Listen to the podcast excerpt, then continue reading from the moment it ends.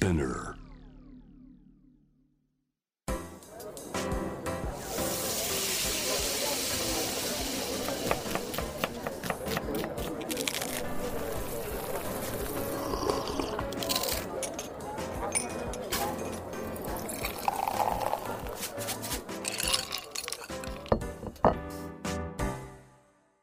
アジナ副音声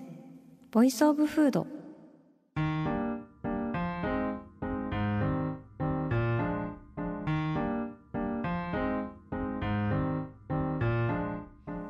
平野咲子のポッドキャスト味な副音声 voice of food 第78回目始まりました。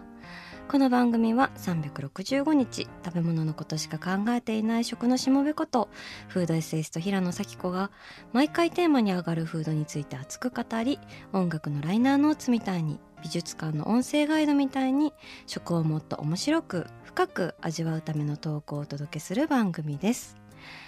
今回はですね私の苦手な自炊がテーマの回になります。あのご存知の方はご存知かと思いますが何分私食べることは大好きなのに料理を作るのは底辺というとんだ低たらくでして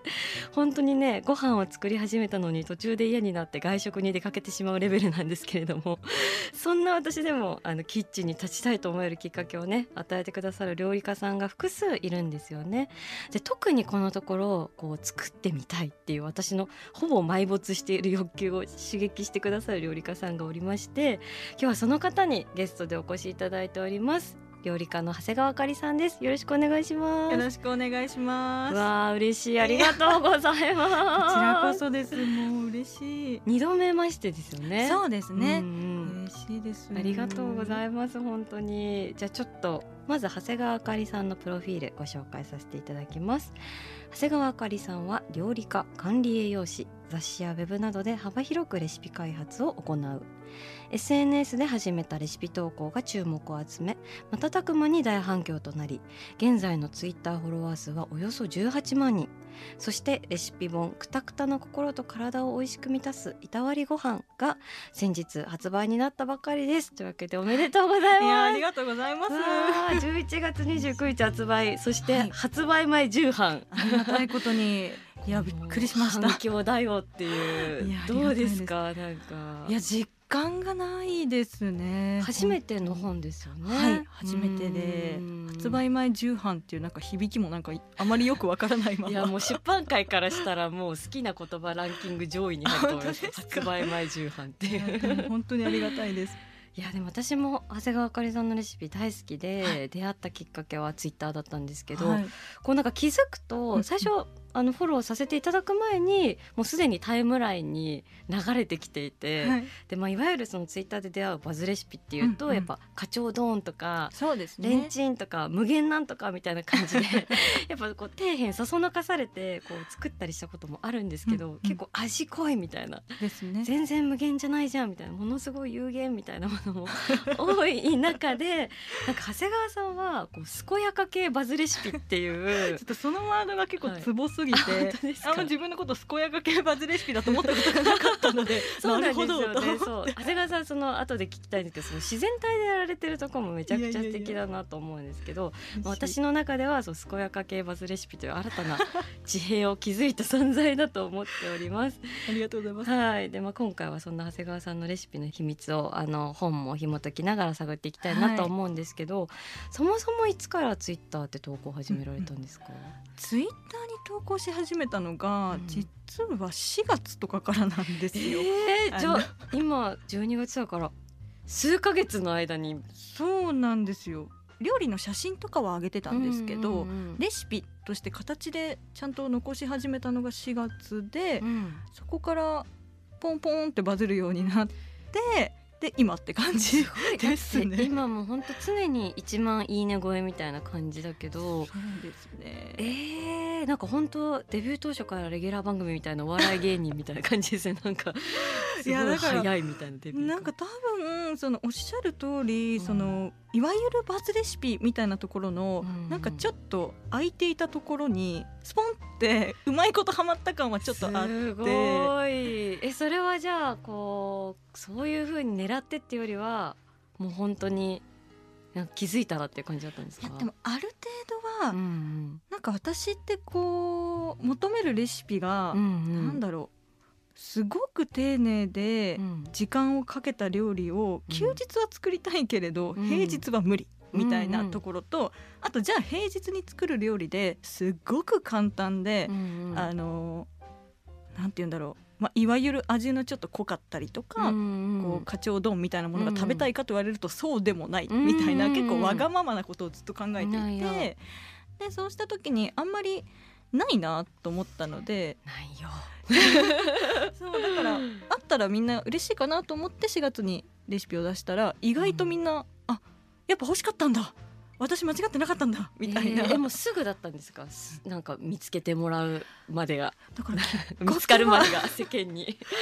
だから意外だったのが、うん、ツイッターで一番最初に1万いいね超えたレシピが、うんうん、なんかね魚介中華がゆみたいな美味しそうしみじみみたいな。本に載ってますよね。載せてます載せてます。あるようでなかったと思った。だからこれがバズるの？みたいな自分でもちょっとびっくりして、だからそういうなんか丁寧感のあるようなだけど、レシピを覗いてみるとすごく簡単にできるっていう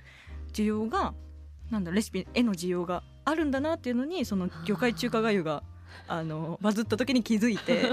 この席あったんだみたいな。空いてるっていう。いやでもまさにそれで本当食べてみたいの好奇心となんか自分にもできそうなハードルの低さみたいなその相反するものがこう不可能を可能にしてくれたってその絶妙な線を狙うのがうますぎるなっていう。だからねさきこさんと一緒で、はい、私も基本的にそんなめちゃくちゃ料理が好きかと言われると多分料理家さんの中では割と底辺気味で。いやいやいやてか一緒でって言わないでください。もう恥ずかしくて消えたくなるから。いやでも料理家さんの中で言うと本当におそらく確実に底辺の方にいてなのでただ食べることがすっごく好きだから、そのなんだろう料理はまあ多少できるけど基本そこまで手の込んだものはしたくないのこのマインドのところに、ご飯が好きすぎる気持ちがあって、こうこのこういうレシピだったら自分も食べてみたいかもとか作ってみたいかもっていうところを常に妄想しているのでその妄想した結果をレシピとして出しているから、かもしれないです、ね、ありがて それができなくて挫折するっていうこう獅子類類な感じの私もその一人なんですけど、うん、そこをちょっと乗り越えるきっかけをくれたという本当に感謝なんですが、あの私多分最初に感激したのが多分この「まさに表紙になってるいたわりご飯の表紙になってる薬味たっぷりだしカレー、はい、これめっちゃ美味しかったんですけどありがとうございます。これはまあどういうものでどういうポイントがあるのかっていうのをなんか。これは、うん、でもやっぱりその魚介中華街の時に、うんうん、私が理想としているレシピとか求めている料理って意外と需要があるのかもと思ってから、はいはい、なんか完全にこうなんだろう私が食べたいものイコールみんなも食べたいだろうみたいな結構そこのこう信頼感があってレシピを出し始めたので、うん、そうすると結構薬味とかみんな好きでしょと思ってそれな。いたので。薬味好き。ね、うん、やっぱ皆さん薬味好きじゃないですか。うんうんうん。るとなんか薬味たっぷりだしカレーっていうそのワードとか、うん、なんかそのだしとか薬味とかちょっとサラサラ感とか、うん、スパイスカレーほどの手間はかからないこうシャバシャバ系カレーみたいなところの需要がこういうレシピだったらあるかもみたいな結構もうレシピ作る時っていつも妄想型なんですけど頭の中で多分こういう組み合わせでこういう料理があったら多分みんな好きだと思うっていうのをある程度固めてから GO なのでそれでできたのがこれです、ね、いやそのバランスがでもまさに本当になんかありそうでなかったというかベースがそのだし汁なんですよね、はい、だしとしかもめんつゆもちょっと入れたりして、うん、めんつゆをねあの意外とあのめんつゆを大切にされるっていうか なんかそうですね、はい、それもね使っていくっていう、うん。うんうん、なんで結構ハードル自体はあの料理を全くしたことない方でも作れるけれど、うん、でもなんかちょっとワンランク上の料理を作っった気持ちになれるみたいな。あのハードル感というか。本当そうですよね。でだからだしとめんつゆでそこにカレー粉も入ってそのカレー風味なんだけどもう本当にサラサラでね。ほぼお茶漬けですね。そうですよね、はい、だからなんかさ冷や汁みたいな、こうバイブスでも本当に。カレー粉が入ってくるみたいな感覚で、うん、でその上に超たっぷりのみょうがとか大葉とか生姜とか、うん、そうね。薬味どっさりで。これが野菜たっぷりだしカレーだったら、うん、多分10いいねくらいだと思うんですけど。作らないですよね。これが薬味たっぷりになるだけでやっぱ一番いいねなんだなっていうのが面白いのだとしば漬け？ねしば漬けはね入れるんですよねこのレシピ。絶対入れてほしいですね。やっぱりなんかこの酸味となんかね福神漬けじゃ酸味が足りなくって甘いですもんね。そう味に奥行きが出ないので、うん、割とこうシャバシャバでこうさらさら食べられちゃうところの、うん、こうなんかリズム感というか、うん、味の奥行きを一気にしば漬けが出してくれるのって色も可愛いしみたいな。本当にしば漬け入れた瞬間にスターダムでしたもん。しば漬けこんな輝くと思って結構衝撃を受けました。嬉しいです。いやもうこれはね本当にしかも15分以内にできちゃうっていうね、うん本当に。やっぱそういう仕事終わりにすぐできてこうほろっとしみる味っていうのが、はいはい、そういうワードがこの本にも出てくるけどそういうとこ大事にされて大事にしてますね、やっぱり今皆さん忙しいですし、うんうん、料理だけにこう一日のなんか労力をこう、つぎ込む時代でもないと思うので。でまあ、究極料理しなくても生きていけますし。そうですな。ってなるとやっぱりこう簡単に作れるけどなんかこう作る意味のある意味をこうもたらしてくれるレシピっていうところがやっぱり求められるのかなと思っていますね。私あの意味を感じたで言うとこのナスの炊き込みご飯。ね。これすごいと思う。これマジジーニアスだった。本当に。本当に。これはだから蒸しナスを応用して炊き込んじゃえばいいんじゃないっていう料理？そうですそうです。あのもともと父親が結構網とかでじっくりなんか焼きナスとかを作るのが好きで。マジで信頼できるその人。その焼きナスをご飯にのせて食べるのが好きだったんですよ。そうなんだ。でもじゃあ自分がいざ家事を担った時に、うん、じっくり網で焼きナスしてる時間はやっぱり平日にないので、うん、まあ、なんか理論上炊飯器とか鍋の中で蒸しちゃえば蒸しナスじゃない？みたいな、うんうん、まあ、焼きナスにはならないけど、うんうんうん、要は求めているナスのとろっと感とかふわっと感は蒸せばできるし、うんうんうん、そしたらあの私の好きな味になるなと思って入れちゃったみたいな。でこれまたさビジュアルがいいんですよね、うんうん、本当にご飯の上にそのまま乗せちゃうんですよねナスをね。2合で2個くらい？えっとね1合でもう2本入れちゃうので、うんうん、結構野菜もたっぷり食べられるっていうのが、うんうん、あの嬉しいポイントかなっていうところもこれめっちゃやってみて美味しかったですもん。でも炊き込みご飯への愛がすごい深いのかなって、うん、結構このレシピにも何個か出てくるけどそもそもなんで炊き込みご飯でしかも結構クリエイティブな組み合わせも多いのはなんかこう炊き込みご飯を解放した感じっていうか か炊き込みって結構、まあ、私自身もそうなんですけど、うん、なんかあれでしょ？鶏肉と人参とごぼうとしいたけの茶色いやつでしょ？みたいな、うんうんうん、結構思い込みというか、う私もあって、ね、それあんまり私それがそこまで得意じゃなかったんですけど、うんうん、なんか大人になってこう、うん、ちょっといい和食屋さんとかで、うんうんうん、なんか料理人の方が最後にドーンってあの、ね、披露してくださるあの土鍋の炊き込みご飯ってあるじゃないですか。はいはいはい。あれにすごく感動してやっぱりその組み合わせの自由さ自由さとかあとはあ炊き込みってこんな高揚感がある料理なんだっていうのもあの地味なものだと思ってたから、はいはい、あ何こんなフェス感があってこんな高揚感をもたらしてくれるごちそうだったんだっていうのにすごく衝撃を受けてからなんか何でもありだし食卓にあるとテンションが上がるもので簡単にできるっていうところが、あの新しい家庭料理としてすごくマッチするんじゃないかなと思ってやり始めました。そういうこう既存の なんかご飯のイメージからかなり自由になってっていうので生まれたっていう、だって新ごぼうの炊き込みご飯にローリエ参戦してたりとかねめっちゃ美味しそう。これ作ったことないけど。いいんですよ。なんかやっぱごぼうの香ばしさと、うん、でもやっぱそれだけだとちょっと奥行きがあんまりなくって、うんうん、一気にローリエを入れるとなんだろう。こう香りがやっぱこうすごいふわって広がるのでななんか普段ローリエを何のために入れているのかわからないみたいな疑問を抱えてる方にちょっとこれぜひローリエ入れて作ってみてほしいです。ローリエの底力に気づく確かになんか煮込みとかでなんか入れなきゃいけないんだろうなって感じ入れてるけど、もう感じるそうそう。どここともにローリエができないくらいもうなんかはいわかります。でもとってもシンプルな炊き込みなので、うんうん。ローリエの底力がすごく出ているかなと思います。あとアスパラとレモンの炊き込みご飯とかもこれほぼピラフな感じですよね。これねでも不思議なんですけど、うんうん。ピラフではなくてそうなんだ、生ハムを入れるんですけど、はいはいはい。これがなんかベーコンとか普通の燻製のハムとかだとピラフっぽくなるんですけど、うんうん。生ハムのその旨味ってあの昆布のグルタミン酸昆布の旨味うんうんのグルタミン酸なんですよ、うんうんうん生ハムから出るだしって。だから意外となんかピラフほどのなんかこうなんだろうな羊羹もそこまでないけどでもしっかり華やかみたいな。これもねちょっとぜひ試してほ作ってみたいなんか。そう派手すぎないんだけど でも生ハムの華やかさもあるみたいな。そうなん？うん、やりたい。美味しいですよ。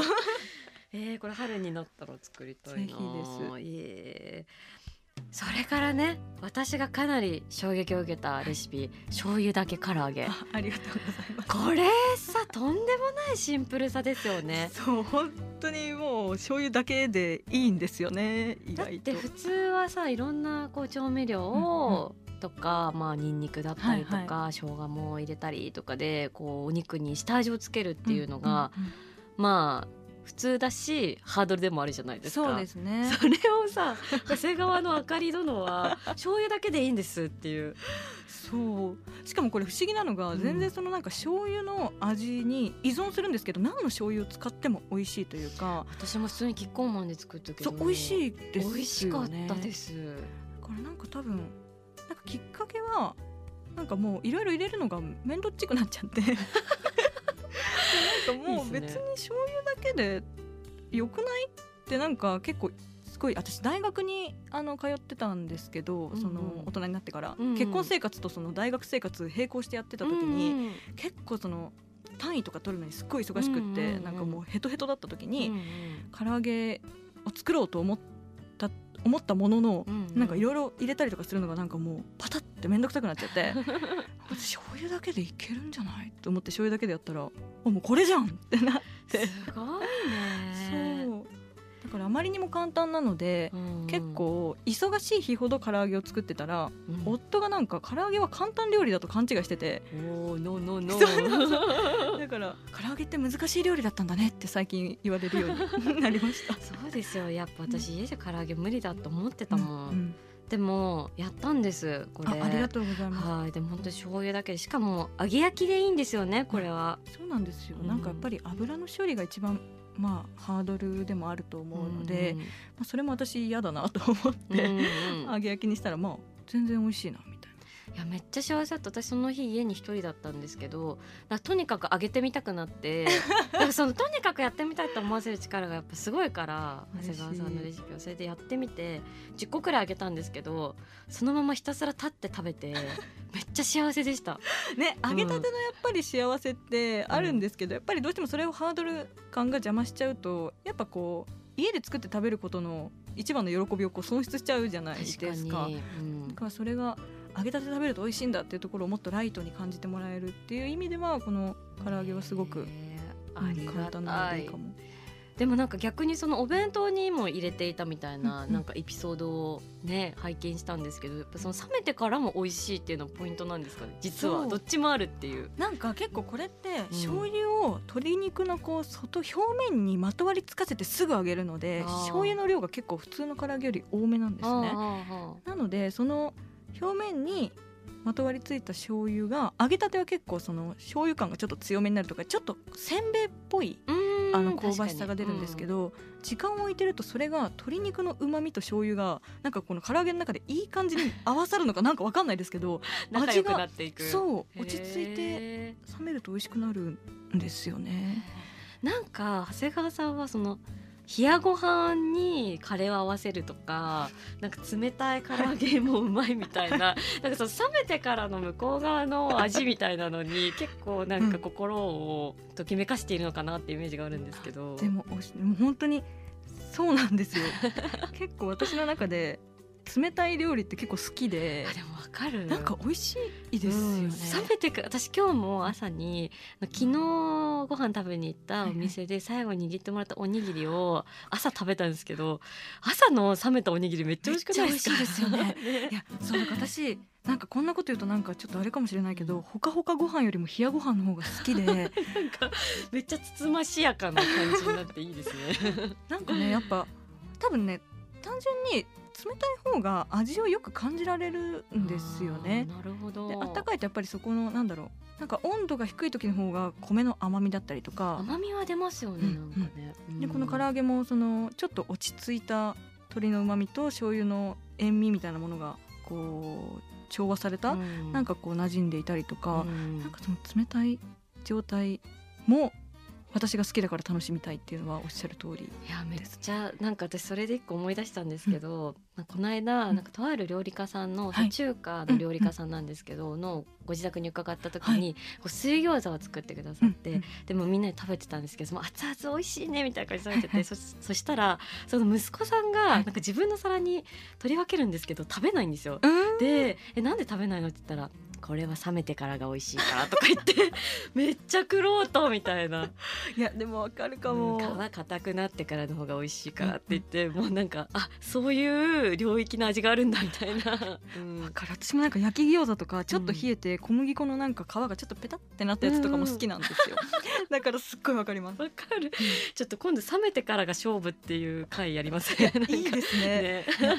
そうなんだよな。結構熱々か冷めてからかのこの二択しか自分の中になくて。おかしい。やけどしそうになりながら熱々をいくか、うんうん、もう完全に冷えたものを温めずにいくかみたいな、うん、なるほどね、めっちゃ面白い。中途半端は許さないみたいなとこありますね。おもろ、いやあともう一個いいですか、はいえっと、あの食材のその厳選の仕方がすごい面白いなと思ってて例えばあの白菜と昆布バターのポトフみたいな、はいはい、あれもこうつく使ってる食材が白菜とじゃがいもとウインナーですよね、うんうん、なんかポトフっていうと人参とか、はいはい、玉ねぎとかいらないのみたいなあるじゃないですか。なんかその辺はいらないんですかっていう。なんかやっぱり私がやっぱり基本的にズボラな人間なので、うんうん、あん。まりもう材料の下準備をしたくないんですよ。最高 だからあの本当はもうじゃがいもも入れないぐらいいつもウインナーと白菜だけっていうのが多いんですけど、なんでまあその料理の中で一番食べたいものというか一番この食材がベストで美味しいみたいなものが入っていれば、うん、人参とかそういうなんでしょう他の普通だったら入れるよねみたいな食材は、まあ、お好きにどうぞみたいな余白としてお渡ししていますね。本当なんか結構皿の中の食材が少数精鋭ですよね、うん、なんかこうあまりこっちで100%の状態でレシピで出しちゃうと、うん、やっぱ余白がなくてちょっとこうなんだろうもう一回作ろうって思えないかなっていう材料集めるだけで面倒くさくなって心折れちゃう。そうなんですよ、うん、だからこうあと2割ぐらいだから8割完成であと2割のあ私だったらちょっとこれちょい足ししたいとか、うんうんうん、私だったらこの食材入れるなみたいなのを1回目食べた時に皆さんに感じていただいて2回目もリピートしていただきたいみたいなところで材料は少ない、ね、あえて完成させないみたいな。なんかそれ言うとすごいなんかなんか匠の技みたいな感じですね。そうですね。あとすごいこのポトフで面白かったのがそのコンソメを入れないっていう、うんうん、もう、まあ、バターは入るけど昆布だしでいっちゃいましょうっていう、うんうん、これも結構新鮮だったんですけど。そうですね、うん、なんかやっぱコンソメ味のポトフってもう今コンビニとかでも買えちゃうし、うん、なんかやっぱ外で食べられる味を家で作る必要が全くないと思っているのでなんかそこのなんだろうちょっと昆布とバターってどういう味なんだろうっていう想像力のところもそうですしあとは家ならではのこう和でもない洋でもないみたいな面白さみたいなのはすごく私が好きなのであのコンソメ入れないで昆布とバターみたいな、うん、まさにその洋風と和風の間のお料理みたいなそういうの本当に多いですよね長谷川さんの料理、ね、これが本当にジーニアスだなと思ってて。でもそれをポトフっていうみんなが知ってる言葉で言い切るじゃないですか、そうですね。なんかそこに私ずらしの面白さがあるなって思ってて。やっぱこれが白菜とじゃがいもとウインナーのバター鍋だったら、うん。うん、絶対誰も作らないから。そう思いますいやだからなんか私結構これご飯好きな方あるあるなのかなって勝手に思ってたから聞いてみたいんですけど、うん、結構食べに行くお店とかが決まったら、うん、何週間も前からそのお店のメニューとかめちゃくちゃ見るんですよ。はいはいはい、いますよね。めっちゃ見る。でそれで見ててあこれは絶対に頼みたいとかなんか大体こう何々と 何々の何々のこの掛け算じゃないですか。そうですね そうそうなんかそこの掛け算のところでなんかこう例えば白菜とウインナーの鍋だったら自分は頼まないけど、うんうん、白菜とウインナーのポトフだったら自分は頼むみたいな、うん、これをこう常に自分がお店に行く時とかにメニューとかを見ながら自然にやっているので、うん、なんかそこのなんかそういうあこれだったら私も食べてみたいみたいなところの感覚はなんかそのあのなグルメサイトで養ってるかもしれない。好きが高じて磨き上げられたネーミングセンス。でもそれすごい感じててこれあの名前の話今してくださったけど味の話もあって、実際に私とあるもうほんと予約困難店みたいな、あのー、レストランで、はいはい、まあ、もどっちかっていうとフレンチみたいな洋食みたいな感じの,、あのお店なんですけれどもあのコンソメスープですって言って出されるんですけど、はい、実はそのコンソメスープはちょっと普通と違うんですよね。でもなんかすごく美味しいみたいな、はい、でこの店のコンソメスープはすごいよねっていう評判になって、まあ、予約も取れないみたいな感じなんですけど実は種明かしをすると実はそのコンソメのレシピは中華のシャンタンスープのレシピがちょっと入ってたりするんですよ。そうで金華ハムとか入ってたりして、はいはいでも名前がコンソメスープだから、なんかいつもと違う新しい感じ、でもすごい美味しいみたいな評価につながっていくっていう、そのある意味のずらしの効果が特別な味を生むみたいな、それをねやっているっていうあかりさんは。いやいやいやでもやっぱりなんかこう期待値のこうコントロール感というかなんかこう、なんか想像をなんか裏切ってくれそう感は名前でも出したいし、レシピでもやっぱりこう出したいなっていうのはありますね。でもそういうなんか固定観念にとらわれないみたいな、はい、ルールに縛られないみたいなのが本当になんか軽やかだなと思ってて、なんかね生姜シチューとか。あいや、ね、あれなんか実を言うと、うん、生姜シチューの発想のところまでは完全に自分でなんか生姜入ったシチューあったらいいし、うん、私クリームシチューにご飯はあんまり得意じゃないけど、ね。うん、私もなんかねクリームクリームしてるのにご飯ね合わないですよね。と思っているので、うん、なんか生姜とひき肉と白菜だったらまあなんか中華の生姜ひき肉あんかけみたいなものに、こうクリームシチューのエッセンスを入れたらまあご飯に合わないことはないかと思ってクリームシチューにしだしたんですけど、うんうん、なんかそれを夫に食べてもらった時に夫って全く料理しないんですよ。その全く料理しない夫からのアドバイスって、うん、え絶対にありえないでしょみたいなすんごい角度から急に降ってきたりとかして うん、でそれが千切り生姜乗せてみたらって言われて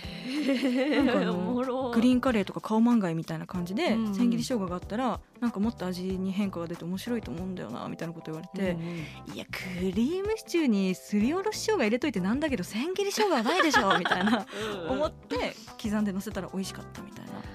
すごい。じゃあ夫さんのなんかイノベーティブ担当かもしれないです。クリエイティブジャンプ起こしちゃうタイプの。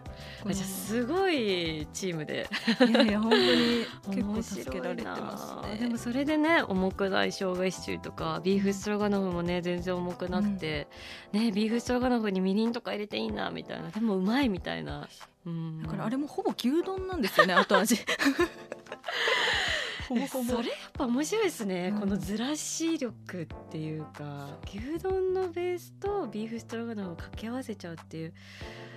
わ面白い、うん、だからそう意外とあとはやっぱりこう胃がそんなにめちゃくちゃ食いしん坊な割に強くないので、うんうん、なんかそれが家庭料理を発信する人間としてはちょうどよかったのがやっぱりこう食べ疲れないバランスみたいなものをすごく考えていつもいるのでやっぱりあのビーフストロガノフも完全に陽に寄せちゃうとやっぱりなんか浮いちゃうというか胃も重たいしなんか日常使いできない感じになっちゃうんですけどそれをなんか醤油みりんで味整えることでちょっとなんかあこれはなんか毎日でも食べれそうぐらいの軽さになる。じゃあ強くない胃と食いしん坊の根性みたいなのが掛け合わさって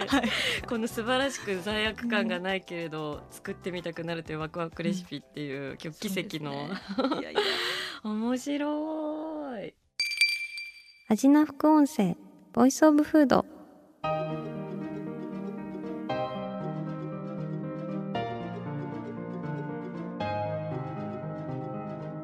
はいというわけで今回は料理家の長谷川あかりさんをお迎えしていろいろとお話を伺いましたがあかりさんどうもありがとうございました。いや本当になんかいろいろあのポカポカした気持ちになるような 幸せなそして秘密もいろいろ聞けて面白かったんですけどあの次回も長谷川あかりさんにあの来ていただくことになっておりまして、まあ、好きな食べ物の話とかあの好きな味世界みたいなのをもう少しはい。終わらなくなっちゃいますね。ね話すことがね 尽きないですね。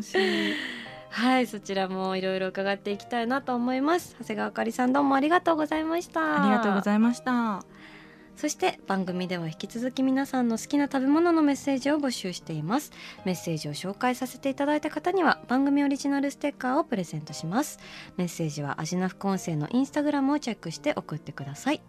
アジナ副音声は毎週月曜日に配信しています。さらに JWAVE のラジオでもお聞きいただけます。毎週金曜日深夜12時30分から FM81.3JWAVE こちらもぜひチェックしてください。平野咲子が届けるアジナ副音声ボイスオブブフード次回も食べ物への愛を声にしてお届けしていきます。あお腹すいた。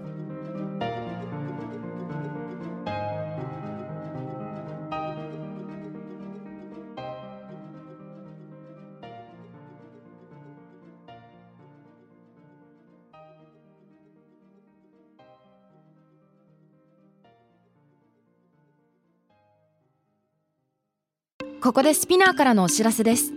SPINEARでは企業やブランドの魅力やストーリーをポッドキャストとして制作配信するお手伝いをしております。